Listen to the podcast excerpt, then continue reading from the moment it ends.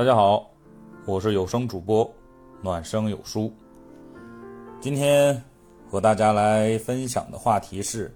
你认为哪些消费行为是智商税？智商税这个词呢，其实是形容一个你看似合理，但实际上呢是花了一些过高的价格，或呃买到的一些就是货不对版。或者是超出你这个本身预期的一些服务或商品，这些消费的行为呢，呃，可能是由于一些营销策略，然后自己的心理因素，然后信息不对称等等导致的。然后，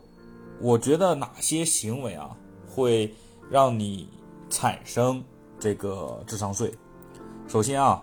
第一个。是对品牌的一种迷恋，消费者往往呢会对一些知名的品牌产生一些盲目的信任和追求，呃，使得呢这些品牌在某些方面啊可能并没有明显的优势，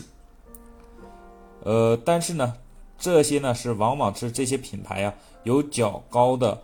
社会知名度和形象，消费者呢。认为购买这些品牌呢会提高自己的品味，然而，事实上有的时候并非如此。知名品牌值得消费者为其支付的高额的这些价格吗？有些品牌啊，它只是通过一些营销手段提高自己的一些价格。我就比如说，呃，再就是说一些。呃，某克、某达斯，然后这些品牌都觉得很好，都是国外的大品牌，但是实际呢，它基本上都是一些代加工。所以说，你觉得你真正花的钱是在哪，对不对？然后有些呢，就是比如说是捆绑捆绑销售，许多商家呢会通过捆绑销售的方式呢，将多个商品出售，以吸引消费者来购买。比如说，会假设手机它会有手机壳呀，然后卖你充电器呀，卖你数据线呐，等等，会一些促销。然后有一些，比如说很好的东西，比如说这个东西，呃，卖的很好，但是你要搭配一个我卖的不太好的商品，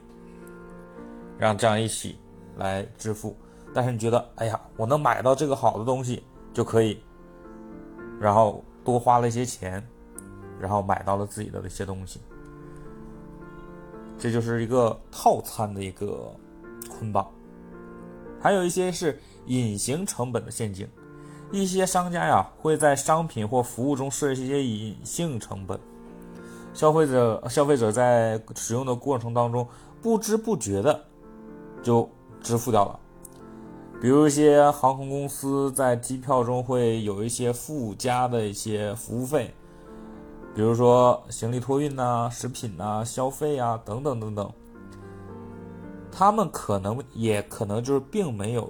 就是做到一个告知，就是说哪些是附加收费，而导致了你支付了一些没必要的一些费用。所以啊，消费购买商品的时候。一定要仔细看它的合同条款跟里边的一些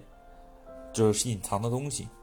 所以啊，消费者在面对商品和服务时，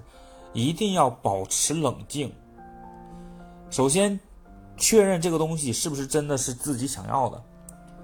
是不是在一个合理的范围之内，不要去盲目的去追求某个东西。当你盲目的去追求某些东西的时候，你可能就会无形当中交掉这种智商税，是因为你在追求某些东西的时候，这一瞬间，你被你的冲动冲昏了头头脑，然后导致你去消费了。这就是我的一些见解。如果你有什么不同的意见，可以跟我分享。